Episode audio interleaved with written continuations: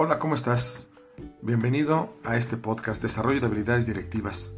Mi nombre es Baltasar Cerda y hoy quiero enfocarme específicamente al nombre, desarrollar habilidades. ¿Por qué tendríamos que desarrollar más habilidades?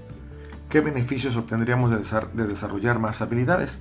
Seguramente les ha pasado que independientemente de si buscas un empleo, buscas trabajo en, la ciudad donde radiques, o bien si tienes un negocio y pretendes que tu producto o servicios se venda mejor y, y obtener mayores beneficios, por tanto, tenemos que llevar a cabo diferentes estrategias. Hoy nos vamos a enfocar específicamente al desarrollo de habilidades. Esto no tiene nada que ver con mejorar el producto, cambiarle el empaque, eh, hacer más rápida la entrega. No, no, tiene nada que ver con, eso. Tiene que ver con nosotros como personas, inclusive como profesionistas. Y estoy subrayando como personas. ¿eh? Mm, ¿Cómo llevamos a cabo un desarrollo de una habilidad? Si me permites, déjame irme un poquito antes y hablemos de los talentos. El talento, considerado hace muchos años, no 2000, 2000 años, se consideraba como una moneda de cambio talento era una moneda y se pagaban dos talentos, tres, talentos, etcétera, etcétera. Pero bueno, fue cambiando la concepción de, este concepto, ¿no? el significado. Y entonces hoy en día conocemos el talento como la capacidad para llevar a cabo una actividad de manera eficaz, siempre y cuando se conozca y reconozca eh, la fuente de conocimiento. Déjeme ser más claro. Seguramente todos nosotros sabemos cocinar platillos muy sencillos, como una malteada, como, como café con, leche, hacer un, hot, dog, por ejemplo, ¿no? Y están de acuerdo en algo. Nadie de nosotros nació sabiendo cocinar. Nadie, nadie, nadie. Tuvimos que aprender de alguna manera. Posiblemente tú aprendiste a partir de mamá y papá que te enseñaron. Otros eh, de nuestros hermanos, de nuestros amigos. Eh, viendo algún tutorial. Es decir, de, algún, de alguna fuente obtuvimos el conocimiento y lo llevamos a la práctica y ahora podemos hacer este platillo, este desayuno o esta cena. No tiene que ser un platillo muy, muy complejo. Platillos sencillos o actividades sencillas como tender la cama, por ejemplo. Tuvimos que aprender y algo o alguien nos tuvo que haber enseñado. Como hacemos esa actividad de manera eficaz, y reconocemos la fuente de conocimiento, tenemos un talento. ¿Tener talento es bueno? Por supuesto que sí. De hecho, las personas tenemos muchos talentos. ¿Dónde está el problema? En que la gran mayoría de las personas en una ciudad tenemos muchos talentos. ¿Qué significa eso? Si tú quieres vender tu talento, si tú quieres recibir dinero por tu talento, es posible que lo hagas, pero será muy poco dinero habrá muy pocas oportunidades porque hay muchas personas a tu alrededor que pueden hacer, que pueden ejecutar ese talento. Hay quien se conforma con ello y está bien siempre y cuando esa persona sea feliz.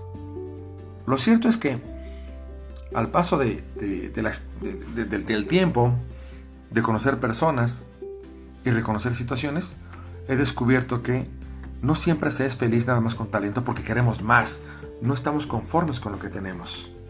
Y eso no, necesariamente es malo, al contrario, puede ser muy bueno. El problema es que carecemos de herramientas precisamente para poder decir que valemos más, que lo que hacemos vale más dinero, que, que merecemos más beneficios. Es necesario pasar del talento a lo que se conoce como habilidad. ¿Cómo lo hacemos para ello?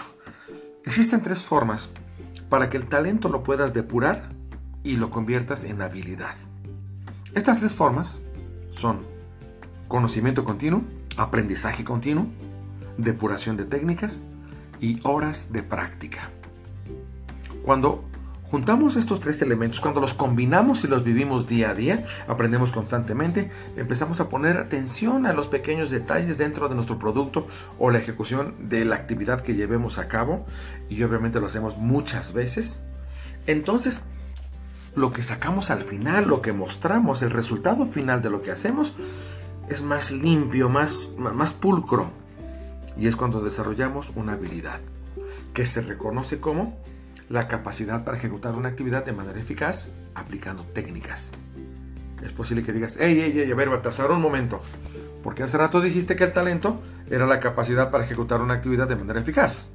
Y está repitiendo exactamente lo mismo para la habilidad. Claro que sí, pero hay una pequeña diferencia.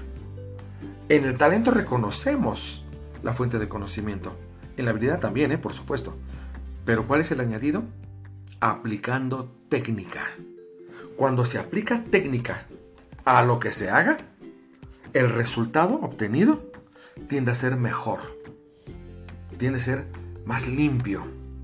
Obviamente, el mercado comienza a darse cuenta de ello, lo valora y por tanto está dispuesto a pagar.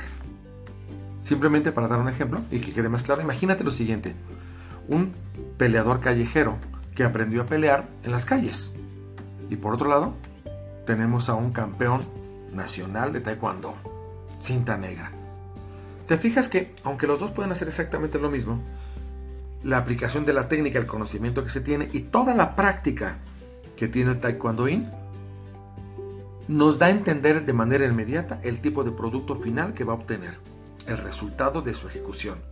Va a ser más rápida, va a ser más limpia, va a ser más eficiente, va a ser con menos errores y por tanto será más valorado por el mercado y el resultado se inclinará siempre a la técnica cuando hay depuración de la misma. Así es que, cuando tú vayas a, ofrecer tu producto, en caso de que tengas un, negocio, sin importar si tu producto es un tangible o intangible, ¿eh? y lo ofrezcas al mercado, ¿qué vas a presentar? ¿Qué contestarás cuando tu cliente te diga por qué debo comprártelo a ti, o tu prospecto, mejor dicho? ¿Por qué debo comprarte a ti y no a la competencia? Cuando tenemos un producto o servicio más desarrollado, más limpio, más pegado a la técnica, entonces nuestro producto será más valorado por el mercado. El podcast tiene que ver con eso.